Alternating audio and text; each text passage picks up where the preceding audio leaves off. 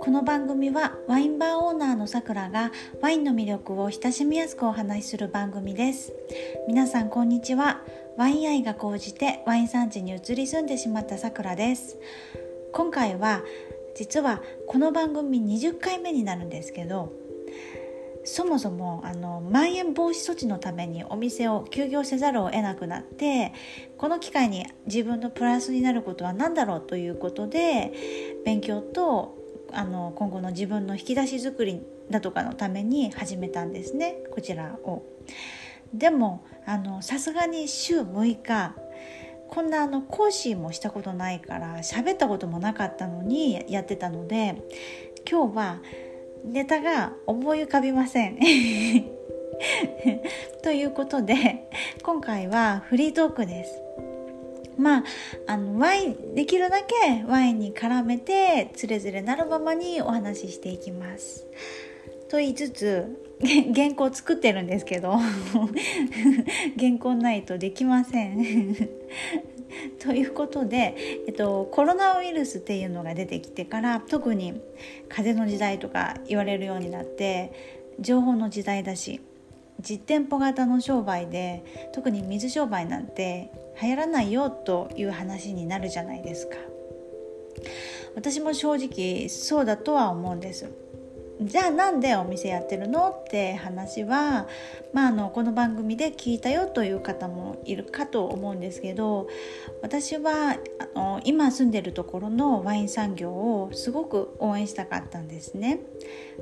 そしてもちろん飲食店って難しい商売だと思うんですけどこの地域にはあのワインっていうものがある割にまだそういうものがあのバーとかが少ないからあの潜在的な需要はあるなと思ったんですプラスあの地域にその他のいろんな可能性があるなと思ったので地域全体としての需要を作れたら結局は自分も潤うんじゃないかなと思ってそっちの方があのただ一人で商売するよりも楽しそうだなと思ったんです。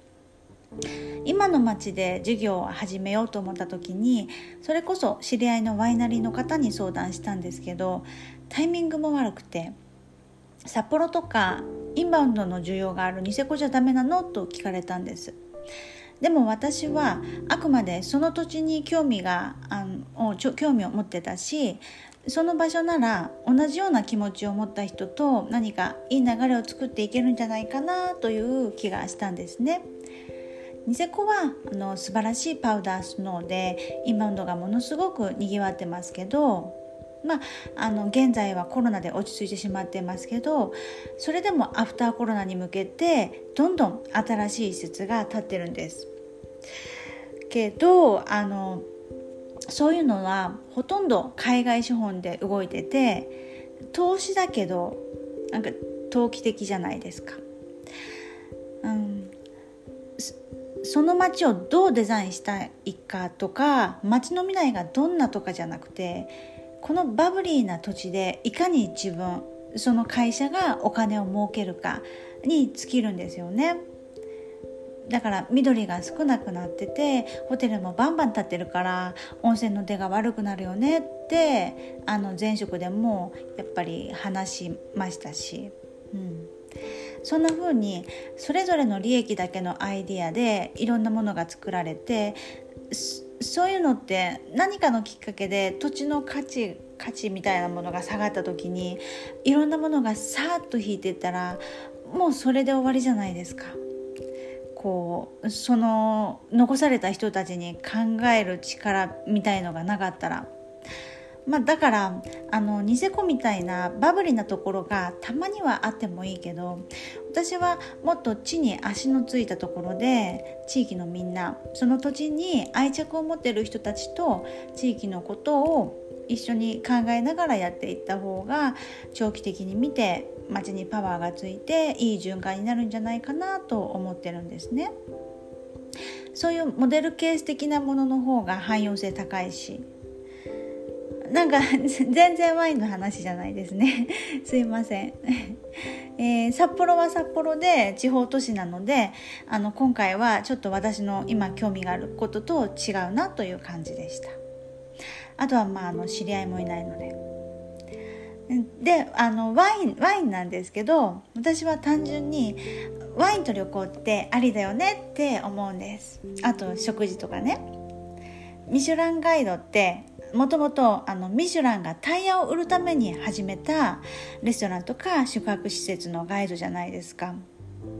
要するにだからそういうものがあの旅行の動機になってそれでタイヤが売れますよっていうことで始まってるわけですよね。えー、だからやっぱりあの北海道で旅行するにしても北海道は文化遺産とか少ないから温泉か食べ物か景色かが目的地なんですよね。そういうポテンシャルはすごい高いし。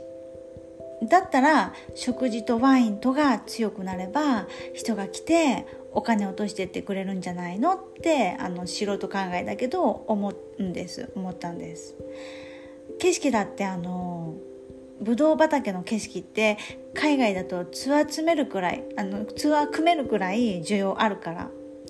本当にやり方次第だよねって思うんです。あとはまああの個人的に余市川の桜並木とかあとあの尻羽岬とかあの好きですね。尻羽岬はもう本当に地元の人みんなに愛されてる景色なんじゃないかなと思います。うん。ということであのあとはワインとは関係ないですけど、えっと、和歌山のビラアイーダってレストランもあの本当に田舎にあるらしいんですけどちょっと、まあのまだ行ったことがなくてお話ししてあの申し訳ないんですけど私があの東京で勤めていたミシュラン2つ星のレストランに来るお客様だってわざわざあのそこに食事をするたするためにあの旅行されるしあとあの滋賀の徳山寿司もそうですし富山のレボもそうですし偏僻な場所にあっても行く価値があればあの行くんですよね。それでそのレストランが地元の食材のまるまる使ってますって言ったらそういうとこに行った人たちってそういうもののあのお土産買ったりするんですよ。あのちょっとお土産として持って帰るのが難しかったらあのその後に通販でお取り寄せとか、あの自分の感性に合った人とかその感性に合ったお店の紹介のものならある程度お金持ってる人はすぐ買ってくれるからせっかくあとはせっかく足を伸ばしてきた場所ならなおさらこの人がいいっていうなら買ってみようとか行ってみようとかっていうのもあると思いませんか？なんか全然話がまとまらなくて申し訳ないんですけどだからというかあの今私のいる町だったらあの今北海道の余市にいるんですけどワインというものを中心にレストランができてまあもう実際できてるんですけどもっとできてその他の見る場所行く場所の情報が整備されてきたらいい循環が生まれるんじゃないかなとうん、その思っててそのフーディーグルメな人たちと関わってきた身としてはあのそそういうふうにすごくあの思っています。陽一はあのすごいんですよ。北島豚ってあの豚がいるんですけどそれがものすごく美味しいんです。うん、お肉が柔らかくてうまみが強くて脂身もしっかりきれいについてるんですけど油が甘いけどあっさりしてて食べ疲れない。あの餌にこだわるのは当たり前なんですけど何でもあの養豚場の水もすごくいいらしくて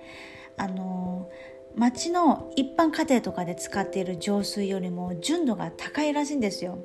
その北海道余市のあの北海道のお水だからもちろんあの東京のお水とかと比べたらもうそれでもだけでももうあの結構美味しいのにそのさらに上を行ってるらしいってすごいですよね。うん、余市のあの本当にガストロノミックなレストランの余市さぐらというお店の料理が私は大好きでたびたび食事に行ってるんですね。それであの顔見知りだから時々あのメインの北島豚のお肉がおまけしてもらっちゃってあの 200g 近くあるんじゃないのってくらい盛られてくるんですね。もうコースでしっかり食べた後で「わー!」っていう量なんですけどあ食べられないよみたいな量なんですけど全然食べちゃうんです。もう本当に美味しい。あとはニシン。東京にいる時はなかなか食べる機会がなかったんですけど余一はかつてニシン漁でものすごい財を成した町なんですよ。それがあのちょっとニシンが取れなくなってしまってかなり下火になってしまってますけど今でもあの余市で取れるニシンは最高にいいです。今からがあの今3月入ったとこですけどがあのちょうど旬かと思うんですが脂がしっかり乗った魚で身は柔らかくてお刺身で食べると口の中でとろけるような感じでうまみがあって最高です。あの油が乗ってる分足も速いから現地でないとなかなか鮮魚で食べられないものすごい贅沢品なんです。本当にいい処理を施さないと臭みとかも出やすいんですけどそれをしてくれるお魚屋さんがあって余一のニシンは本当に現地で食べてくださいって感じなんですよ。ニシンは脂がしっかり乗ってるから余一のあのキュッとした酸が豊かでかつボリュームのある味わいのよく冷えたオレンジワインみたいのとぜひ合わせてほしいなと思います。醸してある感じのワインですね。そういうのがいいです。うんちょっとあの油にくぐらせるというかそういう料理の方があのワインとは合わせやすいと思うんですけどうんあのニシンって生だと特にワインとあの合わせた時にあの生臭みをあの感じるから本当はその油とかくぐらせた感じがいいんですけどあのでも余市の個人でやってる作り手さんは有吉さん控えめで作ってるのでそういうワインだと生臭みも出にくいのでそういう地元のワインと新鮮なニシンって最高のマリアージュだと思います。っていうのをあの私例えば私のお店でお話ししたらなんか広がるじゃないですか。あの田舎こそ情報の共有とか口コミとかで強くなれるような気がするんですけどね、うん、分かんないですけどなので私はまあワインから派生するもののまず一つとして、まあ、ワインバーをやっていてあとはあの今の時代はやっぱりみんな自分の感性をすごく大事にしてますよね。音楽だって最近の20代10代ってイエモン聴いてるとか松田聖子聴いてるとか普通にあのそういう人たちがたくさんいるんですよね。で Spotify とか分かりやすいんですけどみんなその一つの情報から AI とかで紐付けされた情報を得るみたいな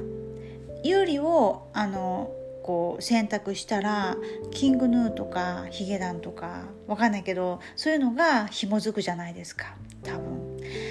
なんかあの分かりやすい大きいもうこうマスっていうかなんかそういうそういう分かりやすい流行とかよりももう少しコアな感性と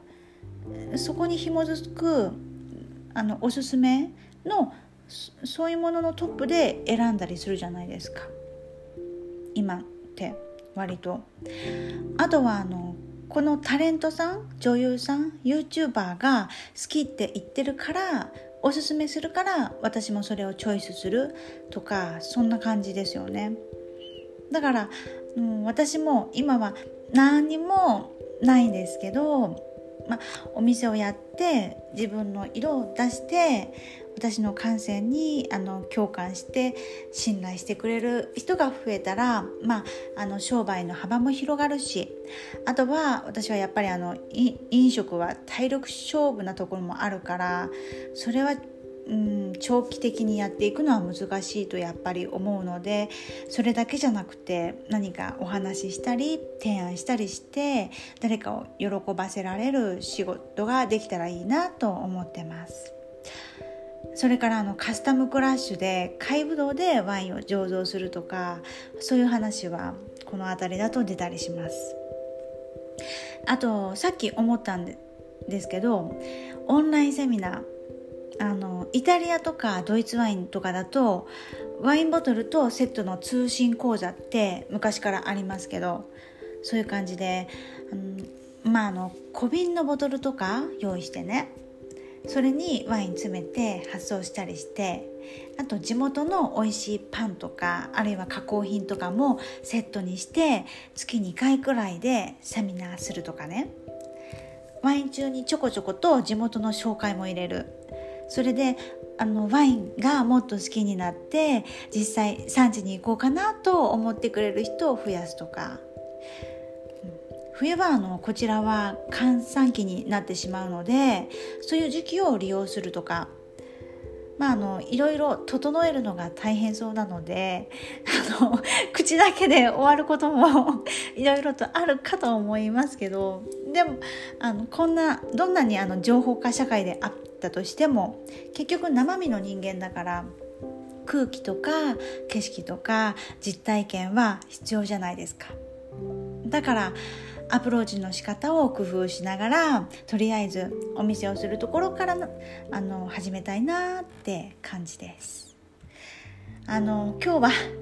EC サイトの勧誘をあの聞く時間が長くてもなんかもうずっと永遠聞かされててまあでもまあねそれによっていろいろと考えていたのでこんな話になってしまいました